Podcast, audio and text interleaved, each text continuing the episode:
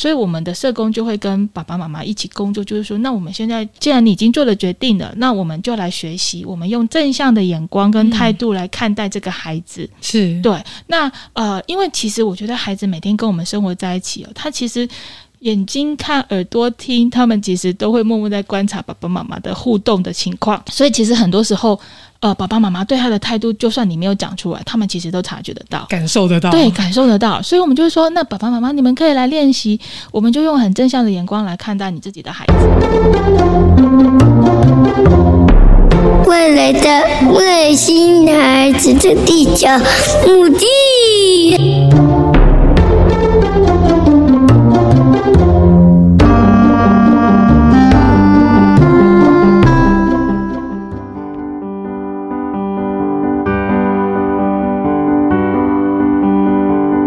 Hello，大家好，欢迎大家收听本周的《外星孩子地球日记》，我是地球妈妈。其实呢，每个孩子啊都不一样，每个人也不同，无论是身体或是心灵上的不同，我们都是如此独一无二的。那地球妈妈呢，把每个孩子称为外星孩子。那不论是呢身心障碍啊、个性气质，甚至是外貌上的不同，每个人呢都是如此的美好。这次呢，让我们来守护卢岩星球来的外星宝贝的罗惠夫卢岩基金会的执行长陈依林执行长来跟我们有一场非常美好的对话。那这次呢，就透过这一节节目，我们一起来了解罗惠夫卢岩基金会究竟呢在服务哪一些群体呢，以及他们呢又有什么样的活动以及什么样的服务项目来协助这一些需要帮助的。朋友们呢？那这次呢，就让我们大家一起来好好的听下去吧。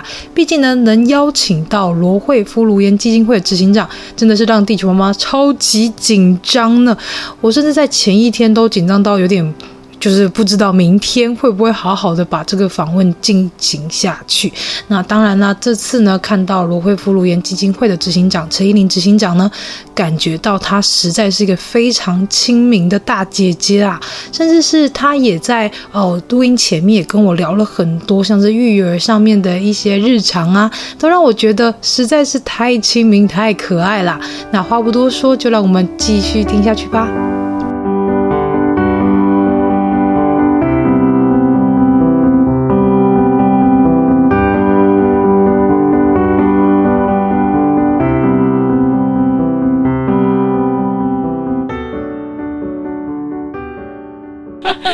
地球妈妈战队是我的社群，是就是外星孩子地球日记有另外的一个赖官方的社群。嗯哼那这个社群里面其实也有两三位是有颅炎的那个状况的孩子哦的家长在里面。是是，对，所以这一集我其实也是想要为他们而录，嗯嗯哼对，也是希望跟他们说，呃，如果我们真的有这样的需求，嗯我们可以去寻求帮助，嗯有很多的资源，然后有很多的基金会、协会，嗯嗯它其实都在我们的背后默默 support 我们这一嗯些特殊的家长。是是，对，是所以其实很多家长他们都会很害怕，对很害怕说加入了协会或是呃去求助基金会，嗯哼哼是不是会有一些被贴标签的状况？嗯哼哼但这个标签其实是家长给自己贴的，是就是我加入这个协会，好像就是确定我孩子是这样的状况。对对，但其实我觉得这部分是希望能够跟大家分享说，嗯其实你需你有这个需要，嗯那你就去找这样的帮忙。对那对你自己来讲，或是对你的孩子，其实是很有帮助的。没有错，对，那其实我知道基金会也提供了很多嗯的服务，无论是给孩子或是给家长，对甚至是在怀孕过程中发现嗯哼哼有这样的颅炎状况的孩子，对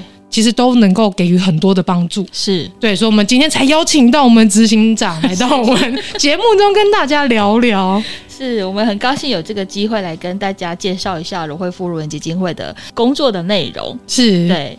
那我想要问一下执行长，就是、嗯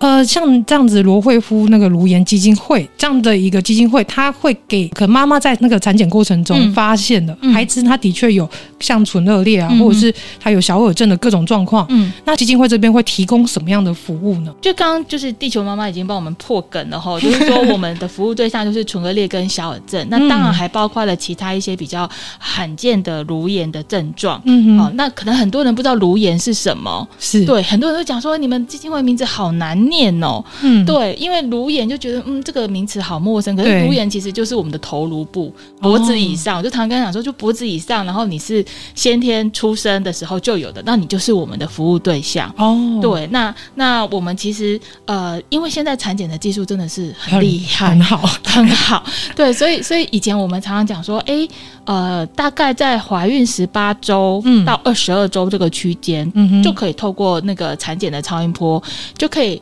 大概看得出来孩子有没有唇裂的状况。嗯哼，好、那额裂可能不太不太能够看得到，小嗯耳症可能也不一定看得到。但是现在呢，这个技术真的是现以前从二 D、三 D、四 D，现在听说还有五 D，越来越清楚了，对，越来越立体哦。 真的，然后，然后，所以，所以现在我们也会在呃，最近我们今年就有家长跟我们讲说，她是怀孕十六周，好早哦，，对，就看到了。好、哦然后，然后像小耳症的，也有人跟我们讲说，嗯哼，因为以前都是小耳症都是出生之后才知道，嗯但是我们这几年其实已经有很多家长跟我们讲说，他们在产检的时候就医生就已经判读出、嗯哦，，小朋友可能疑似。有小耳症，因为还是要等出生之后才能够确定嘛，但是他就会疑似说，好像看起来有这样子的一个情形哦。嗯哼所以，当他遇到这样的状况的时候，其实基金会透过很多的一个呃联络的管道，我们会邀请就是妇产科嗯，好帮我们做通报，就哎、你在诊间你如果产检发现有这样子的疑似的这个状况，你可以帮我们告诉家长说，有一个罗惠夫乳源基金会是可以协助他们的。嗯那呃，就看家长他是希望说，哦，那是护理人员帮我跟基金会联络，哼，还是说呃我他们自己来跟我们联络？是那他一旦跟我们联系上之后，我们社工基本上我们会先做怀孕咨询，因为哦这个时候家长其实会很彷徨，对，一定哦会，甚至会很多的压力对跟情绪，会一直问为什么是我的孩子。对，会很自哦责，哦，会很自责。可是其实，在这过程当中，我们就会告诉家长说，其实，呃，唇腭裂的发生的原因到现在哦，嗯，医学界还在研究哦，哦，那它到底是哪一个基因出问题，嗯哼，还在找。哦，，对，但是我们大家就可以归纳出几个环境的因素。嗯，哦，，那那当然，它有遗传的可能性。可是嗯其实，在我们基金会从一九八九年成立以来，嗯，遗传的那个几率其实是是比较少的。哦那大部分的家长都会跟你讲说，可是我们家男女双方，我们都没有这样的基因啊，对没有这样的为什么孩子会这样，对对对，那那那个就是环境造成的基因突变嘛。嗯哦哼，好，所以所以其实我们就是先做怀孕咨询。那怀孕咨询当然我们会提供很多的情绪上的支持，是，那很重要一点是，我们会让爸爸妈妈知道说，那如果孩子出生了，嗯那他接下来要接受哪些医疗的呃处遇嗯哦哼，就是他可能多多大的时候要做什么样子的手术，嗯哼，好、然后在成长过程当中有哪些注意的事项，是，好、那当然很重要一点，我们会让爸爸妈妈知道，就是说，如果你决定把孩子留下来生下来的话，基金会会成为你的后盾，嗯，我们会一路陪伴你们，嗯，嗯，好、那我们这个一路陪伴的承诺是很久的哦。我们基本上，我们每一个孩子，我们是希望是可以陪伴他至少十八年，哇，十八年真的很久， 很久很嗯对，久。 对，那那事实上，我们我们这个十八年，只是因为是呃。在他的整个医疗的处遇上面，就是诶，哎他可能在十八岁左右，他有一个比较大的一个手术，嗯，，好、那医生他们会说，哦，如果到十八岁我追踪了，我会判断说你要不要做这个手术，哦哦，，那然后你做或不做，反正这个部分我们可能就是可以宣告你就是毕业了。是，我们会先这样子，可是事实上。基金会关注的是孩子的心理社会适应的问的题，确，对，所以我们不会说好，那医生宣告你在医院这边毕业了，嗯，在基金会没有毕业，我们会继续的提供服务，所以我们嗯会透过奖助学金的方式，我们继续去看到鼓励孩子来申请奖助学金，因为嗯我们、呃想要让孩子知道说，哎，你的表现不会比别人差，对，那你有优秀的表现，那基金会来肯定你，我们给你一个舞台。嗯那哼当然，我们也希望透过这个奖助学金的形式，哈，我们让社会大众知道说，哎、其实我们唇腭裂或是小耳症的孩子，其实也嗯都非常的优秀。是，对，好，所以我我们就是他们产检发现，我们就开始提供服务。那哦在这个过程当中，其实我们也会征求家长的同意啦，就是说嗯他愿不愿意让我们的呃，这是德福志工，嗯我们的德福志工他们就是我们的那个小朋友的家长。好，就他本身就是唇腭裂或是小耳症的家长，那他成为基金会的志工，那我们就说，哎，那你要不要跟我们的志工聊一聊？好，因为他们也是过来人，有经验的前辈，对对对对对。那如果说他们愿意的话，那我们就会呃帮忙安排，就是德福志工跟我们这个来做怀孕咨询的这个呃爸爸妈妈，就是跟他们就是有一些互动。是那甚至有机会的话，我们可以看到我们志工的小朋友，或者是说他的照片，因为现在小朋友大部分时间都在学校嘛，是那他可能会带他们从小到大的照片让爸爸妈妈看。那其实蛮多的家长看了照片之后，他们就会说：“哎、好像跟我想象的不太一样。”是，然后原来小朋友做完手术之后，他的复原其实是蛮好的。对，哦，那尤其是台湾现在的医疗，就是颅炎专科的医疗，其实已经是在世界上是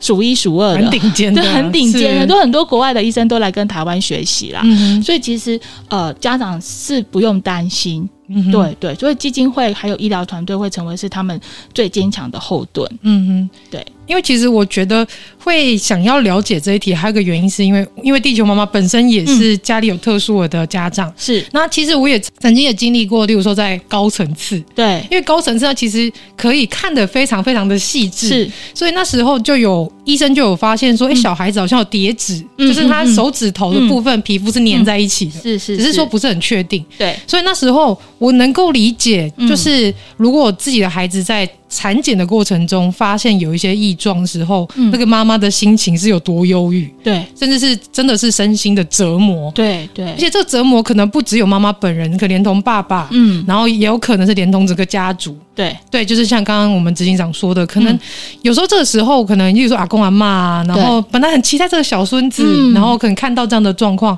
嗯他们也许也会有一些比较呃心理上面的一些压力，或者是说也会开始想说，为什么孩子会这样？对，那有时候这些压力可能又回到妈妈身上。嗯没有错例。如说，你什么吃吃错什么东西呀、是不是在嗯结婚的时候仪式可能做了什么破坏仪式的东西？嗯嗯嗯嗯嗯对，因为我曾经有访问一位就是妇产科的医师，对，那也有曾经有人提问这样的问题，就说：“嗯诶，那我如果在怀孕过程中，我可以拿剪刀吗？然后可以拿针线吗？嗯因为在习俗来说，如果你做了这件事情，在怀孕过程中，嗯，那小孩子可能就会，例如说有恶劣的状况啊，或对嗯者是有各种颅炎上面的症状。是，那其实那时候医生就来做一个，就是破除迷思。嗯，嗯对，所以我觉得，其实，在医疗体制这边，大家也非常努力的想要跟大家证明说，你的孩子会这样的原因，并不是因为你做了什么事情而产生的，对有很多时候是不明的原因，嗯然后可能是环境的变化，对，甚至是我们人类的基因一直在演化，嗯嗯，所以它嗯嗯难免会有一些不是我们预期中会发生的状况。对对，那我刚刚听的就是执行长在说，就是有关于在支持家长的这个部分，嗯我其实听得好感 动。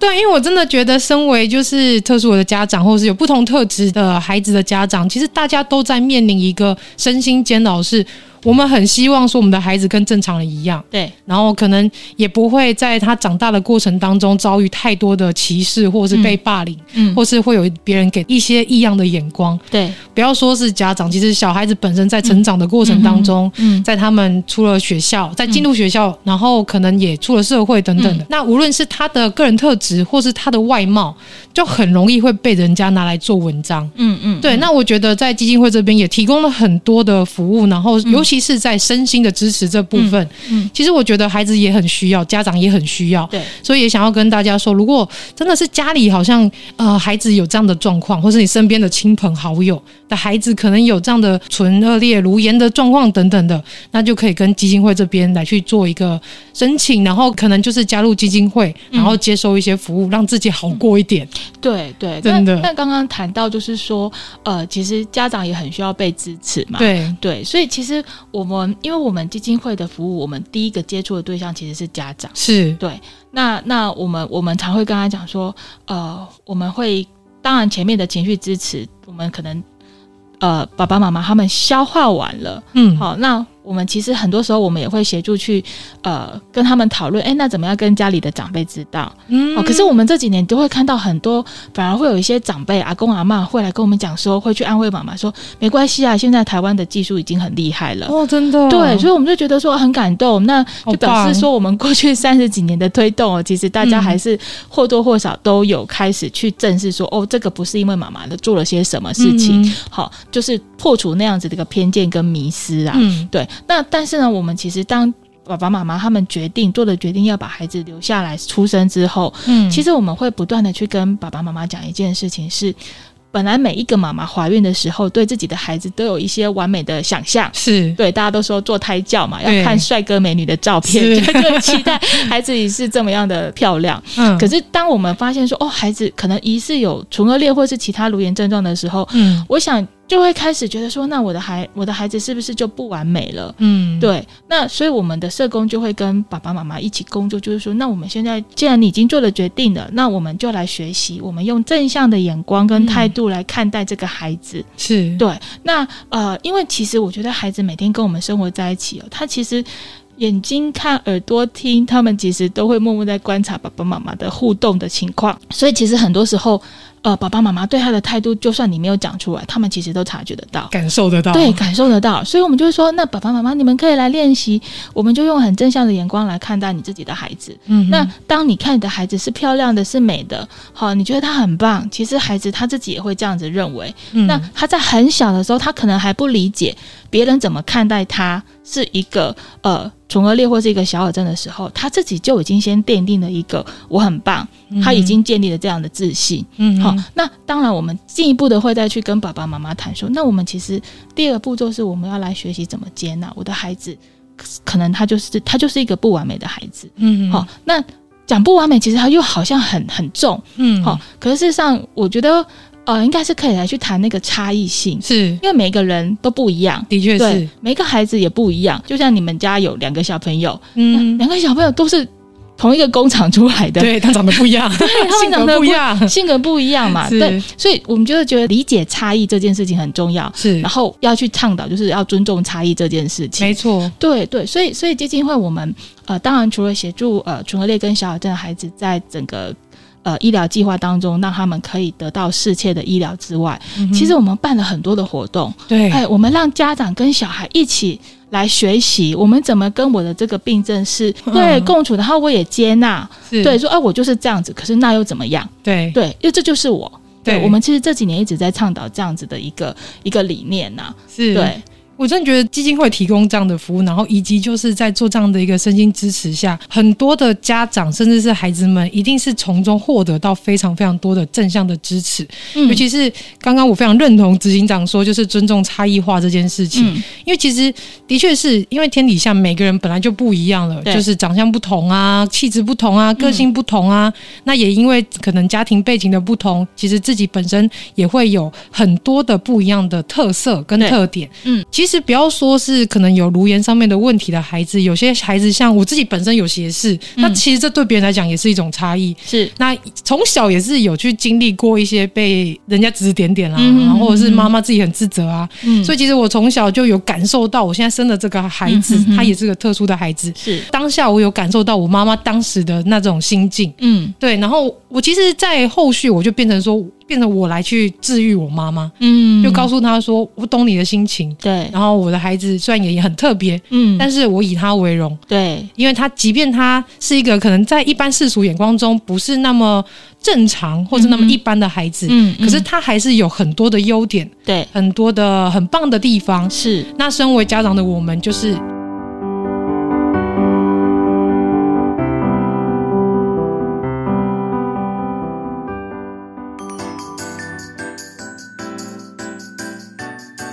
休息一下，马上回来。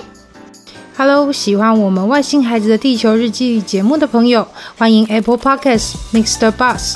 给我们五星评价并留言给我们哦，并分享给所有的朋友们。如果从不同的平台收听到我们节目的朋友呢，也欢迎到 IG 私讯地球妈妈来跟地球妈妈聊天互动哦。更欢迎家有特殊儿童家长，或是想认识不同特质的朋友呢，还是想跟地球妈妈一起用正能量爆棚的朋友，一起加入赖社群，搜寻地球妈妈战队就可以找到我们喽。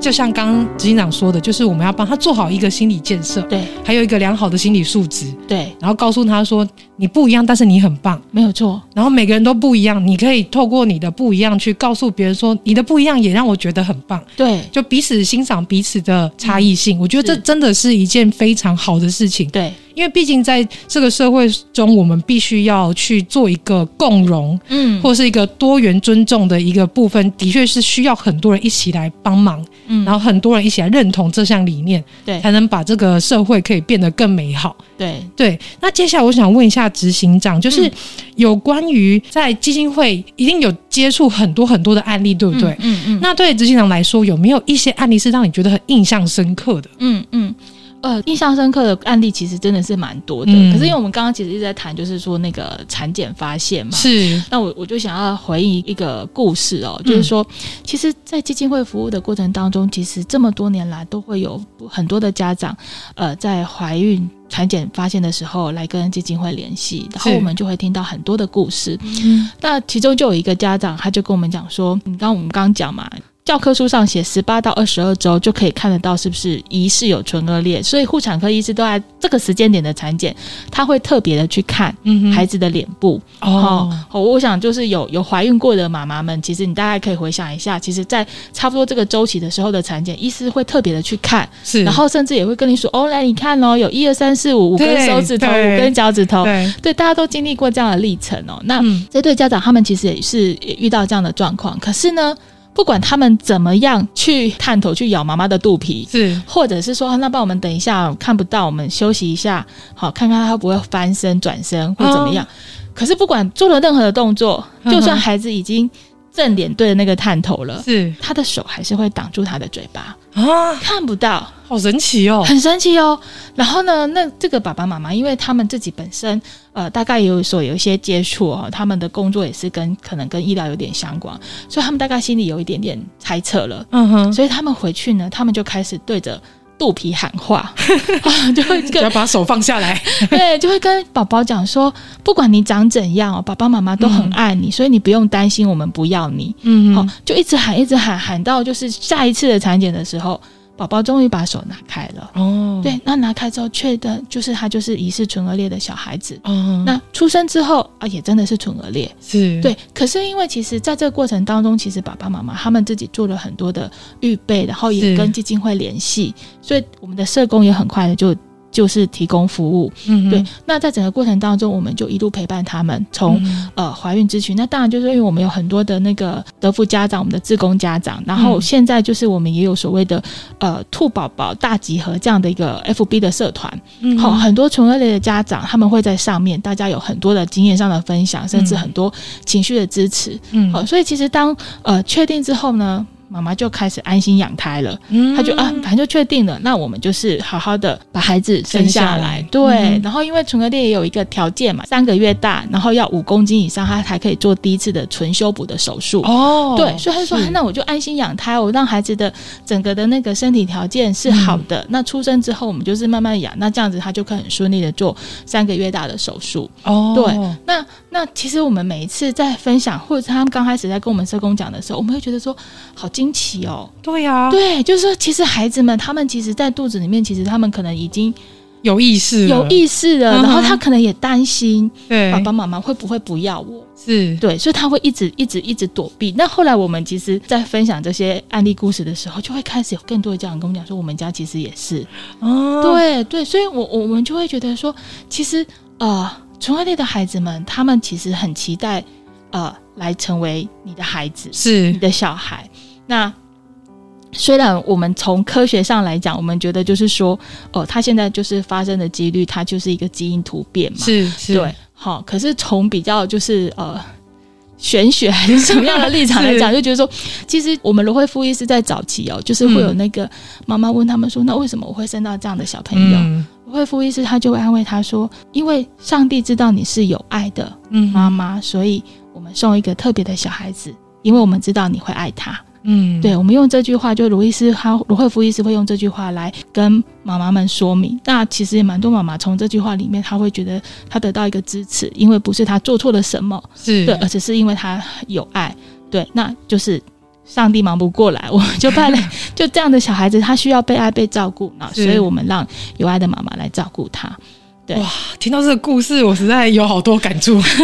因为我的孩子也是在怀孕大概二十几周时候，从高层次被医生判定说、嗯疑似是第十三对染色体爱德华氏症，嗯哼然后一路到我们很紧急去做羊膜穿刺羊水晶片，嗯后来排除了不是爱德华氏症，而是威廉氏症。嗯对，那他威廉氏症这个状况，其实是他在基因上面是非常非常的小，缺损的状况非常小，就是零点二七 MB 就非常小。嗯所以那时候除了看的就是台湾的权威医生，嗯就是大家号称的科次王，哼哦对对，柯昌明医师，嗯然后再透过他去在一两个礼拜内，然后透过我们的一个父母的抽血再是去检验是不是遗传，嗯然后从中他也去找了很多临床上的报告，对那目前为止都还没有找到跟我的孩子有缺损一模一样的状况的一个个案。哦嗯哼对，所以那时候医生他也是，他也是有一点想要鼓励我们，可是他又不太确定，是所以他只好说啊、我不确定孩子会怎样。可是威廉斯症的孩子有很多的优点跟特色啊，嗯嗯嗯，例如说他们对音乐很敏感呐、对也许他会是下一个周杰伦啊之类的。哦对对对，是他就用这种方式来鼓励我们。嗯然后之后，他也是帮我们转诊到另外一位嗯台湾的权威医生，是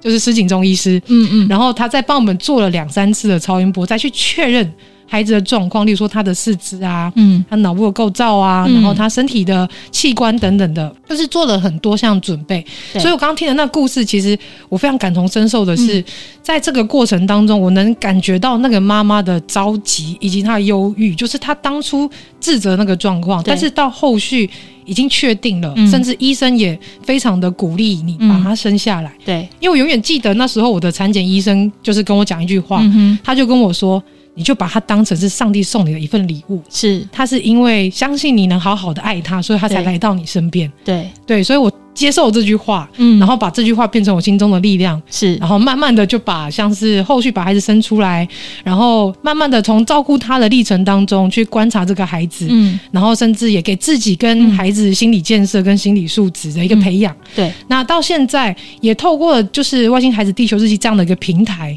然后想要跟每一个家长说，即便我们在怀孕的过程中发现孩子可能有点不一样，嗯那即便你可能确定了也要生下来了，那你就不要那么的自责，没有错，对，因为要相信孩子选择我们当他的爸爸妈妈，是因为他们知道，他们也确定我们能够好好的陪伴他们，也能好好的爱他们，嗯所以他们才会选择我们当他们的妈妈。没有错，对，所以我就一直在跟就是每个家长来去做这样的一个、算是呼吁吗？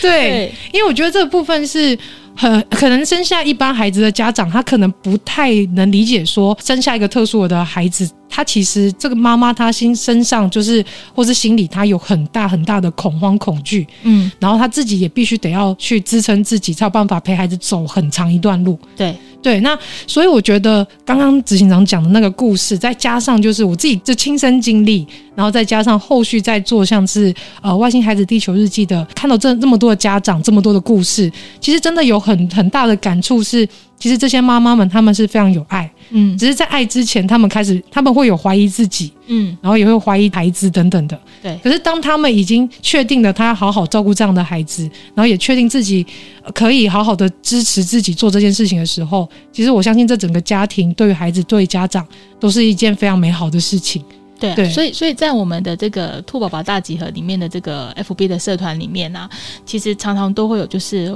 产检发现的妈妈，他们会嗯上来问问题，然后问说，那我决定生下来，那我接下来该做些什么？是然后就会有很多过来人的爸爸妈妈会说，就安心养胎就好啦。对，哎他说就安心养胎，然后接下来基金会也会告诉你呃怎么做？怎么么做，我嗯哼们也会有志工陪伴你们。那其实，在整个养育唇腭裂的小朋友的这个过程当中哦，我们很多的呃这些家长们哦嗯后来会来跟我们回馈，就是说，其实虽然刚开始会觉得哇，这好像是一个很沉重的负担，因为孩子可能这么小就要接受手术，嗯手术我觉得很心疼。对，一定会。可是，在一路成长的过程当中，他们发现，他们反而因为这个孩子的到来，嗯，他们整个家庭好像得到更多的福气。真的、哦，所以呢，这也就是我们的家长志工，他们把自己取名叫做“德福志工”的由来。哦，原来是这样，对，他们就说我们就是德福，我们得到福气。真的，对对对，所以所以其实我想，在这过程当中，其实呃，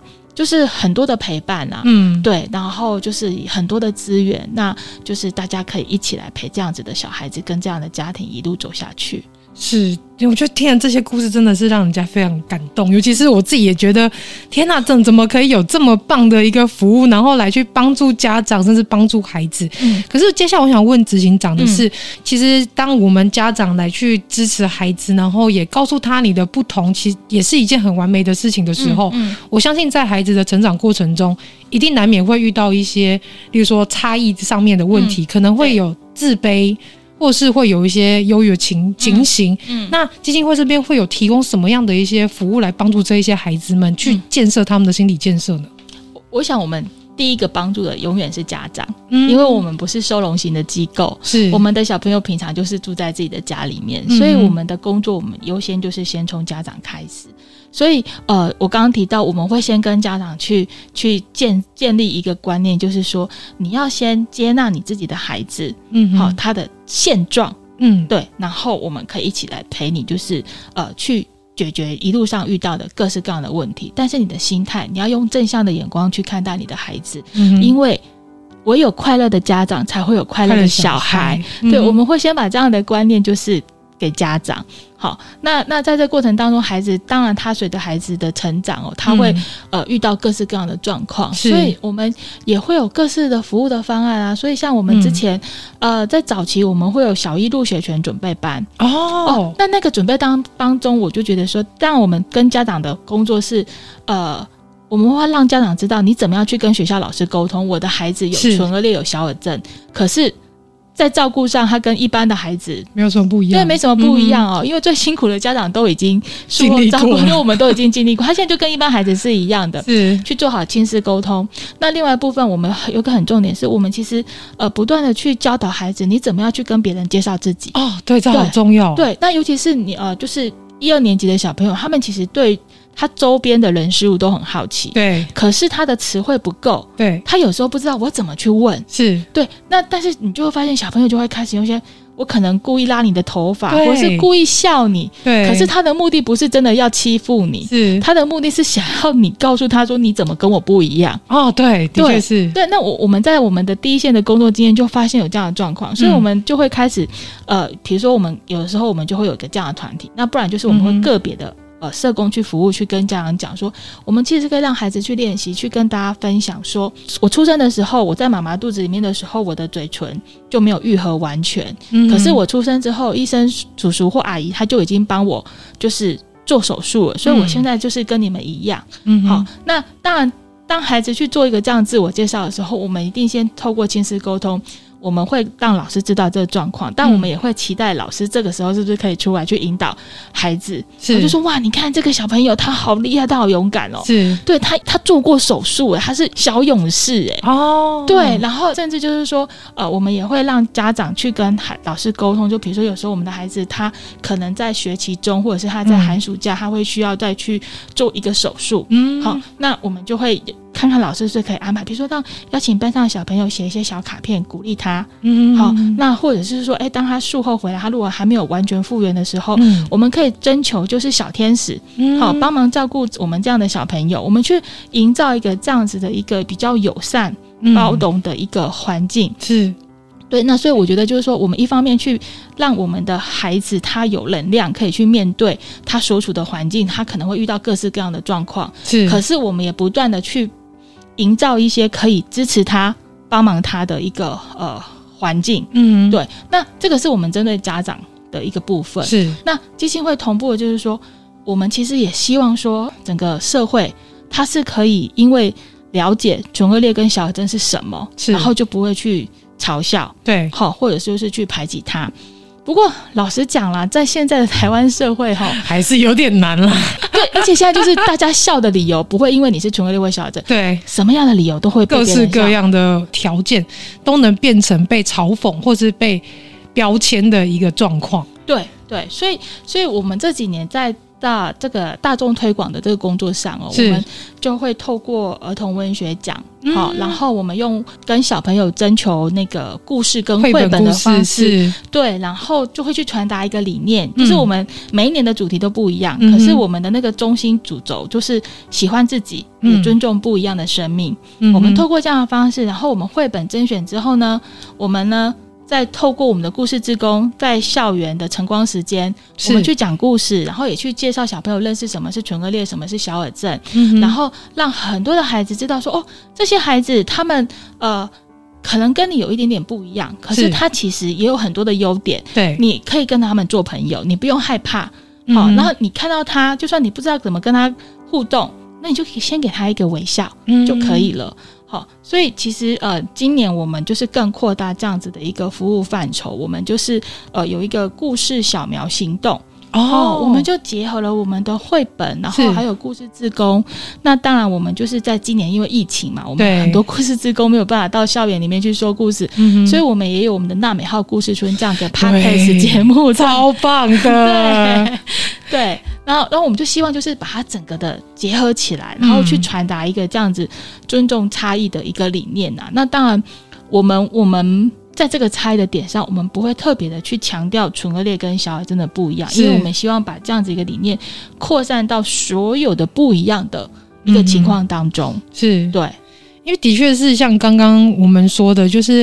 嗯、呃每一个条件都可能变成一个被标签或是被霸凌的理由，例如说高矮胖瘦啊，嗯皮肤颜色啊，甚至是可能家长的国籍不一样，都有可能会对变成一个被霸凌的角色，一个是标签。嗯我觉得其实一开始从就是桑尼就是。嗯，基金会里面的这位企划很可爱，他就、嗯那时候就问我说，就是基金会这边要做一个娜美号故事村，对，那我们后续的一个推行应该要怎么做？嗯那从那时候我知道，哇，天呐，有这么棒的一个 podcast 节目，就会很希望说、嗯让大家来去收听，那甚至是有我也会在社群上跟大家说，嗯，诶，妈妈们，你们可以带孩子一起听这样的故事，对，然后让孩子从小理解说，嗯哦，我们其实每个人都不一样，然后每个人都有自己的优点跟自己的特色。对，那甚至是我觉得，即便自己本身孩子本身是可能是比较不一样特质的小朋友，他们透过故事中，他们也可以得到一些哦，我就是里面的角色，嗯然后他们也会有一种成就感，或者是他们也会有一种觉得说，其实我也很棒的那种感觉。对，所以我觉得《娜美号故事村》是一个非常棒、非常棒的儿童节目。是，对，因为谢其谢实现在在 podcast 界的那故事的这个部分，其实是一个非常大竞争。嗯对，那所以在这个过程当中，如何要凸显出这个故事、这个节目的特别点在哪？我觉得这是目前在听到各个故事节目当中，是真的娜美号故事村它被独立出来了。嗯因为的确，如果我们要做好一个品德的教养，然后做好就是孩子们去尊重各式差异化跟多元社会的推动，的确是要从小就要扎根做起。没有错，对，但那这部分不是除了说可能各种不一样的形式的一些类型的故事，而是我们把它聚焦于在爱自己，然后认同自己，然后尊重他人。我觉得这个元素真的是非常的难得。嗯嗯，对，非常感谢基金会能够有这样的一个节目，然后来去做一这么棒的一个宣导。嗯，嗯嗯嗯，对，那不晓得就是之后在这个节目上面，可能还会有一些什么其他的有趣的故事，或是有在基金会这边有没有什么样的活动可以跟大家来去分享？呃，我还是想要再跟大家介绍一下我们的娜美号故事村哦，因为它为什么特别，就是说，因为我我的小朋友现在也才小一嘛，嗯然后他从小也是为故事长大的孩子。嗯，好，那我们听了非常多说故事的 podcast，哦我们就发现说，因为现在的绘本非常的多，国内国外的，好，那很多的 podcast 其实都是会去讲这些的绘本故事。是那那美号故事村它特别的地方在于，我们所讲的绘本故事都是小朋友自己创作的，嗯对，那那呃，它独特性嗯就在这个地方，因为它是用孩子的话语去讲孩子自己。想要说的话，是用他们自己的口吻。那当然，我们有有做一些改编啦、嗯可是因为他就是孩子创作的，是用孩子的角度、孩子的眼光去看待这整个世界。是。那我们这个呃，用爱弥补儿童文学奖哦，它的已经到今年是第二十五届其实很有名呢、对对对对，对啊，你看我们这样子已经累积了大概将近呃五十本。哦、嗯因为我们有时候一年大概我们就会出两本啊，是可是有时候就是那种作品太优秀的时候，我们会有评审团特别奖，哦、嗯也都会有出到三本这样的状况。嗯，那就像我刚刚讲的，其实所有的主题虽然每一年的题目都不一样，像我是们今年的题目是分享，嗯哦，那以前也有题目是什么勇气呀、友谊呀，都是围绕着孩子生命当中他们会遇到的一些课题是去做讨论。可是，再回归到中心的主轴，其实还是紧紧的扣住喜欢自己，也尊重不一样的生命这样子的一个理念呢、是对，所以我们在整个纳米号故事书里面呢，我们当然会去介绍我们这五十多本，甚至还有就是呃，我们每一届都会有三名佳作，他们的故事也都很精彩。我们会把这样的故事呃改编之后，然后说给小朋友听。嗯好、那我们之后可能还会有一些其他的一些议题啊，比如说我们可能也会邀请其他的那个 podcast 节目，就是嗯哼一起来，或者是搭配呃一些特殊的节日，然后跟小朋友一起来谈。但是我们，我想听过的应该都知道，它不是很严肃的节目，虽然对我们好像在谈品格教育，是可是其实就是用有趣的对话，然后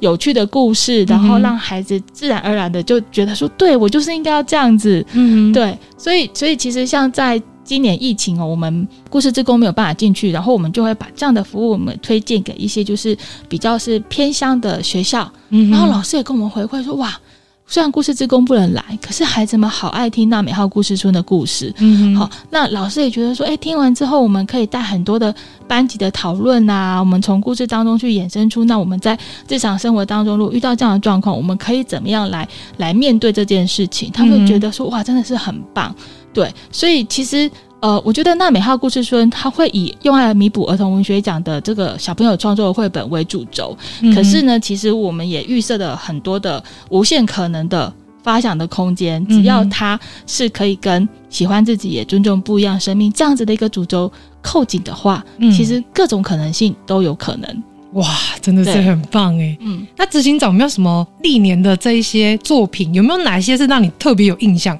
呃，其实每一届都很印象，而且是我们很特别的是说，我们从一开始，我们其实第一届的绘本是邀请大人来创作，大人对，哦是邀请大人来创作。可是呢，我们第二届开始的时候呢，我们就开始去思考说，既然我是给孩子看的绘本，嗯我们为什么不邀请小朋友自己来创作？嗯然后创作之后，我们又开始想，那呃，他得奖之后，我们要给孩子一个荣耀感，一个舞台。是那可是只是单纯请他来接受颁奖，好像有一点太单调。嗯所以，我们每一年的颁奖典礼，我们就会特别要求第一名跟第二名的小朋友，你嗯要把你的故事用舞台剧的方式演出来。哇，对，他们也 还要身兼就是编剧跟导演这对个对对工对作，对对对，就是他们就要做这件事情。那嗯大概我们会跟他讲说，大家准备个十到十五分钟的一个长度的内容来来进行哦。所以，其实嗯每一年的故事都让我印象很深刻。哇哦，但但是真的，如果是要讲印象深刻的是，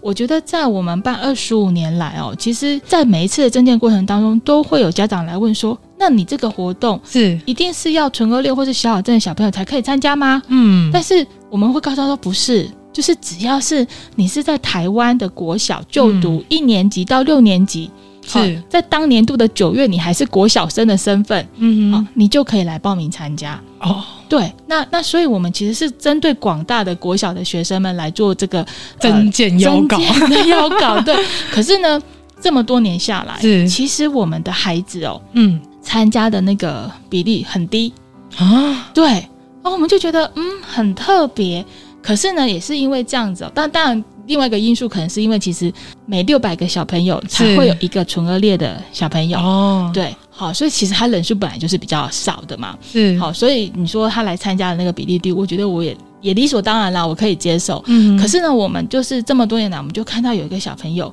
他呢就画一下他自己出生的故事。嗯对，那那本书叫做《台湾新古王》。嗯对，那我印象很深刻，是因为呢，那个小朋友他就很真实的去嗯画。那他因为他出生之后，爸爸妈妈在他长大过程当中就有跟他讲说，你出生那一天，其实爸爸。在厂房外面昏倒 了。哦，他他也把它画出来了。然后爸爸跟他讲说：“我真的很难过，因为我想说，为什么是我的孩子是唇腭裂？哦，可是他身为爸爸，他又不想要在呃，让就是妈妈已经就是生下这样的小朋友，妈妈可能已经很难过了，嗯，他又不可能就是在妈妈的。”就是面前表现出面面来前，表现都好，但 是所以爸爸就会利用骑机车，然后尤其是下大雨的时候，嗯别、人看不到他的眼泪流出来，他就边骑边哭。哇，啊对，然后但后来他还画了一幕，就是那个 SPA light 打下来，是爸爸妈妈相拥而泣的画面。天哪， 然后那时候 这个故事出来的时候，呃，我就去问这个他的爸爸妈妈说：“哎，是爸爸爸爸。”他画的是真的吗？你真的有昏倒 吗？你你真的一边骑车一边哭，然后后来你跟你太太两个人真的抱在一起哭吗？嗯他，爸爸就跟我说：“哎真的是 真的，据实表表达这对个可故是事，可是爸爸也跟我分享，他就说、其实虽然很难过，可是我们选择把这样的历程去告诉我们的孩子，因为我们要让他知道说，嗯你虽然有唇腭裂，可是爸爸妈妈对你的爱是一样的。嗯，我们很爱你，而且我们很愿意支持你。是好，所以他们也支持这个孩子的所有的兴趣。对，好，就是培养他，他想要做什么就什么。然后那本故事就是说，他先画了他出生的那个过程，嗯，然后后面他又告诉大家说，因为他很喜欢敲敲打打，嗯哼所以爸爸也让他去学打鼓，哦，然后他还去上了那个台湾的电视节目去表演才艺，哇然后还得奖，所以那本书才叫《台湾新鼓王》，因为他就打鼓比赛第一名，哦，对，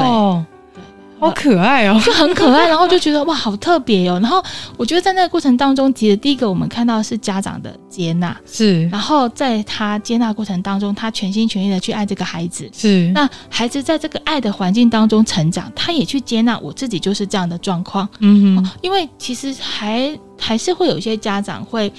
选择不告诉孩子你是唇腭裂，对，对，因为我哦刚刚就一直在思考这个问题，就是嗯我们家长到底要怎么跟孩子说他特别的地方，对他不一样的地方。是，是要怎么样去说？嗯因为其实我觉得这对家长来讲也是一个非常难的一个问题没，有错，因为你要如何让孩子知道他的状况，以及让他去跟别人介绍，嗯就应该说在别人面前介绍自己。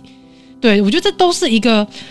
家长非常需要花时间跟精力去思考，怎么样告诉孩子这件事。嗯然后让孩子自己本身也能吸收，嗯然后也能接纳自己，嗯，再去把自己的经历去告诉别人。对。对，这我觉得这这是一件非常难的事情。呃，我其实从我们很我们家长哦，其实。我其实大家都，我我们我们罗医师就讲过一句话，生命会找到自己的出路啦。嗯所以其实我们的家长哦，就是在面对这些议题的时候，他们可能会来找基金会的社工讨论，嗯可是他们可能自己也会去呃衍生出他们自己觉得很好用的方法嗯。就有家长曾经跟我们分享过，他为了要让孩子知道，所以他从小就不避讳，他会把孩子没有手术前的照片，嗯他就会贴在家里的各个角落。哦那，孩子从小就看到说，诶，他会问这是谁，嗯，爸爸妈妈就说就就是你，你刚出生的时候就是这样子啊。然后小朋友可能问，那为什么我现在不一样了？哦嗯哦，哼因为医生叔叔帮你做手术啦。哦，然后他这样的动作，其实也让家里的其他手足也很自然而然就知道说，对啊，弟弟妹妹小时候就是这样子，可是他现在已经做完手术，是他跟我没有什么不一样的地方了。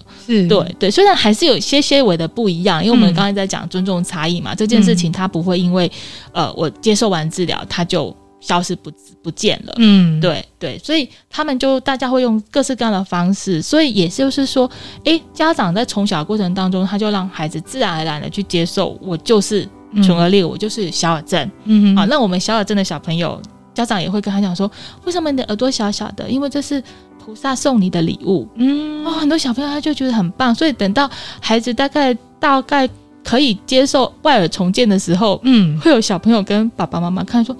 我不要，因为这是菩萨送我的礼物，我很喜欢我的小耳朵。 哦，那我们我们听到很多这样子的一个故事，嗯那当然了，基金会，所以我们也才会有各式各样的，不管是透过个案的单独的一对一的会谈，或者是说我们用像这种学前准备班的方式，嗯我们把它结构化，我们让呃教导小朋友，就是说，哎，你可以到你的班上，你怎么去跟你的同学介绍？嗯好、那因为其实很多人是因为不了解，对，的确对，那我们也从我们的这个青少年的一些他们告诉我们的分享的故事里面，哦哦，他们也会跟我们分享说，其实可能在过去他们爸爸妈妈就也没有很特别去跟他们讲这件事情，是，然后他们可能在学习的过程当中发现哦自己是纯儿类的孩子，嗯好、，所以可能他们到国高中阶段的时候，他们也曾经有过一段忧郁的阶段，就是说，那我到底要不要跟我的同学讲？嗯因为现在台湾技术很好嘛，对所以它的疤痕其实不是很明显嘛是，所以其实如果你跟别人讲说，哦，这是我车祸或是我跌倒，嗯别人也觉得很理所当然。是，对，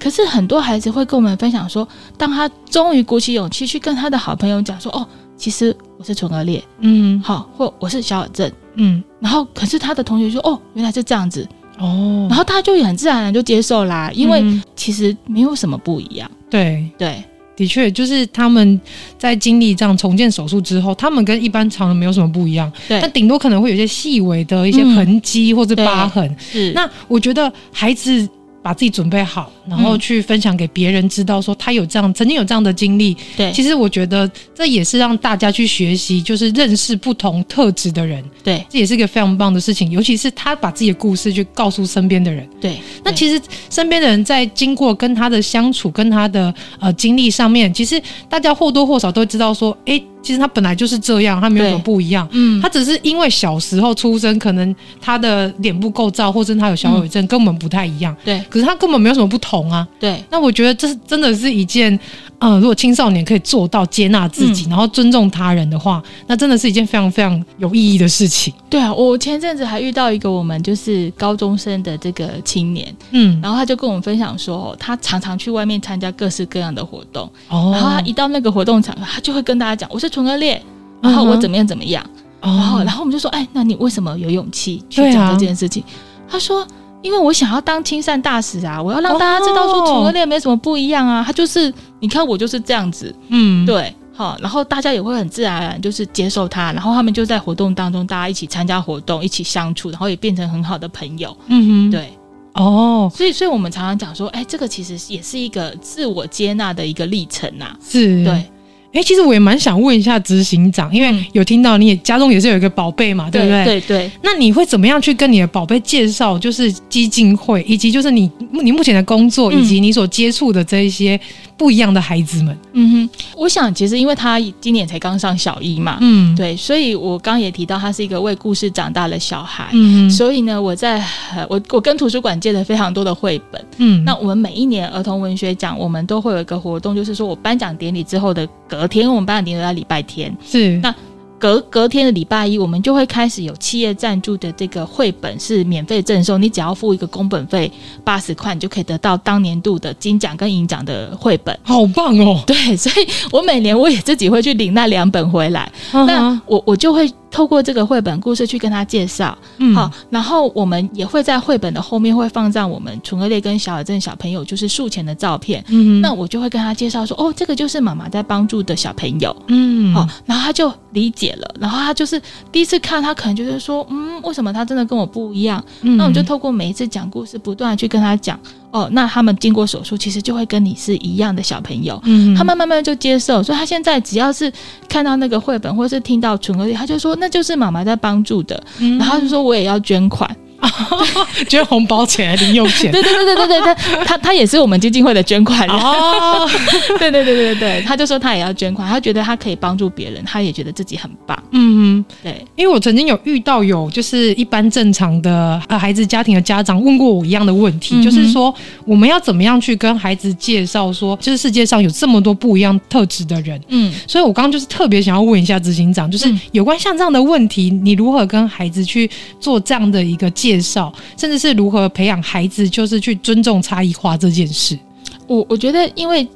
呃，我们刚开始提到说，很多事情其实都是要从小嗯开始去做嘛。因为我觉得很难能可贵的是，我们其实每一个小朋友他在成长过程当中，我们常常形容他就是一张白纸。是他会长成什么样子，端看他身边的大人。我们提供，我们画上什么颜色的图案，嗯好，那所以呢，其实这也就是基金会为什么我们去发展，就是呃这个绘本，然后我们也培训的故事之工进到校园里面去，因为我们知道每个人都喜欢听故事，尤其是小朋友，嗯我们透过故事的方式，我们。呃，在孩子的心中去种下一颗友善的种子。嗯，好，，然后其实现在有非常就是大家都重视到这个故事的力量，其实各种不同病症，大家也都会有自己的绘本。对，好，用故事的方式去去包装，然后去让孩子在听故事的过程当中，自然而然的去理解说，哦，有有一些人他就是有可能有这样子的一个状况，嗯，哦，可是他其实跟我也是一样，他也是一个很棒的小孩，他也是一个很可爱的小朋友。嗯哼，那如果我有机会遇到他，我也可以给他鼓励，我可以给他一个微笑跟拥抱。嗯哼对，，啊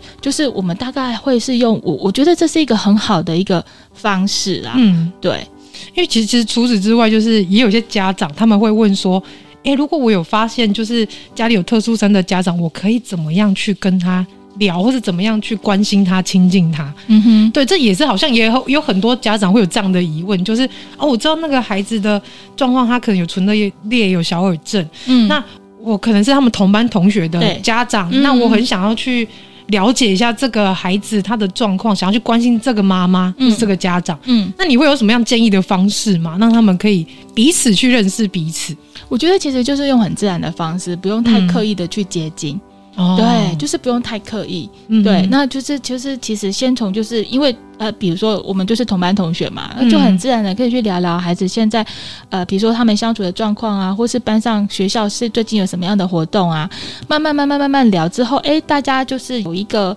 呃建立了友谊、建立了关系之后，嗯可以再去问他说，诶，我看你小朋友好像有一点点嘴巴上有点疤痕啊，或者是说，嗯诶，他的耳朵怎么就是不一样？嗯哼好、就是可以表达关心，嗯好，然后甚至也可以跟他讲说，哎，好，有一个基金会，罗惠夫伦基金会是在帮助这样的的小朋友，那你们有跟他们接触过吗？嗯我觉得我们就先递出就是友善的这个橄榄枝，其实对我们的家长来讲，他们也会觉得就是很欣慰。但不过当然了，有有一些家长，因为他们真的很想保护小孩，嗯他们也担心别人是不是故意来刺探，是哦，所以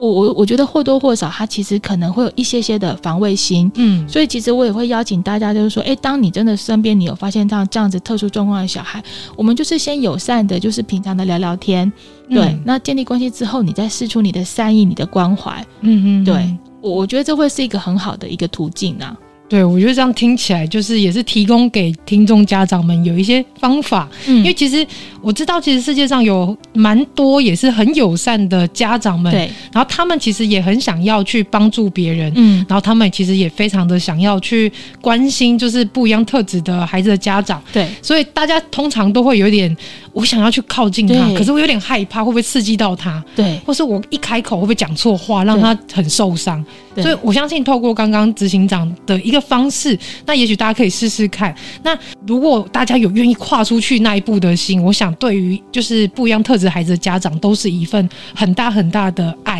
跟对善良的一个力量。这样，是，对，那最后我想要请就是陈怡一林执行长，就是嗯给家长们一段话。其实这段话我我在家里就是想很久哦，嗯，对我，我本来想要，我刚刚其实刚刚就已经讲出来，就是本来想要用那个罗伊斯鼓励早期的家长一句话，就说因为你们是有爱的父母，所以嗯上帝给你们一个特别需要照顾的孩子，因为相信你们会爱他。但是我觉得，其实后来我一直想想想，我觉得我最想要跟大家讲的一句话就是说，其实。你们并不孤单嗯哦，在台湾有非常多的社福机构愿意成为你们的后盾，成为你们的支持。嗯，对，所以就是呃，也希望大家有任何需要的时候，其实你们就可以去呃找相关的呃社福机构，好、嗯大家都有很多的资源是可以帮助你们的。是，对，，所以你们不孤单，我们愿意陪你们走这一段路。哇，真的是超棒的！ 今天呢，非常谢谢，就是我们邀请到罗惠福卢研基金会的执行长陈依林执行长上节目来跟大家聊聊这么多有关于基金会的运作方式。然后，如果我们真的需要协助的话，可以怎么样去找他们帮忙？也非常感谢，就是基金会在这一路上做了很多的，像是绘本的比赛啊，或者是说各式各样的活动、展览等等的，嗯来告诉社会大众说，尊重差异化以及爱自己、接纳自己是有多么重要的事情。非常谢谢执行长上节目跟大家聊聊，谢谢，谢谢谢。谢地球妈妈给我们这个机会，没有，我这其实今天非常的紧张，但是嗯今天看到了执行长，觉得好亲民哦，跟我想象中不一样。 因为我也是妈妈呀，嗯，对，因为我们刚刚也在聊嘛，有关于对像是教养上上面的问题，然后才发现，哇，执行长真的是一个非常有开放思想，然后以及他对孩子的一些教养方式也非常非常的，我觉得非常民主。 对，所以也遇到非常多的挑战，每天都在跟我谈判。我想这应该是很多家长会遇到的一个状况。 是，非常感谢执行长上节目跟大家聊聊，也欢迎大家去收听《娜美号故事村》，带孩子一起来了解，然后也一起来学习如何尊重彼此的差异，接纳自己。谢谢。谢谢。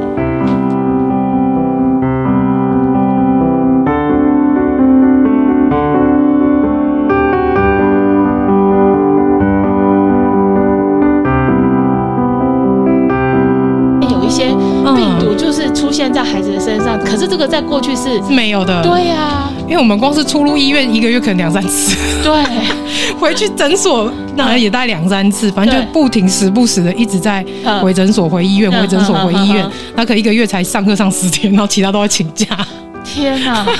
好辛苦哦。对啊，然后哥哥又跟着被影响，就对是变成大家都一起在感冒。对对，然后也是的确像执行长说，就是嗯儿科医生有说，就是因为之前疫情的时候，大家都被关在家里，对，然后被保护的很好，是所以小朋友就比较不容易感冒。可对是现在就是因为大家松懈了，然后嗯也开始可以出去了，对那小朋友说口罩没戴好啊，手没有洗啊，嗯然后就很容易被传染。对啊。然后因为他没有那个抵抗力，对，对，所以被迫更 新，真的。然后一个人更新，全家更新。对对对对对对，而且我觉得有些病毒，小孩子在小孩子身上还好，嗯，到大人身上有时候好严重啊，很严重，大人会很严重哎、 怎么发烧啦、 对，咳嗽啊，各种状况都有。真的哦，哎，他妈妈好 辛苦，真的。 你被传染什么时候不能做？真的真的，对呀、嗯，天啊，执行长好亲民哦， 我爸好紧张不哦，用紧张，不用紧张，我超紧张不的。用紧张这，个紧张程度大概是距离我上次跟那个喜愿基金会他们嗯社工跟还有一个、呃罕病的病友，是哦还有妈妈跟医生一起聊那一集，我也觉得很紧张。哦哦哦，不用紧张。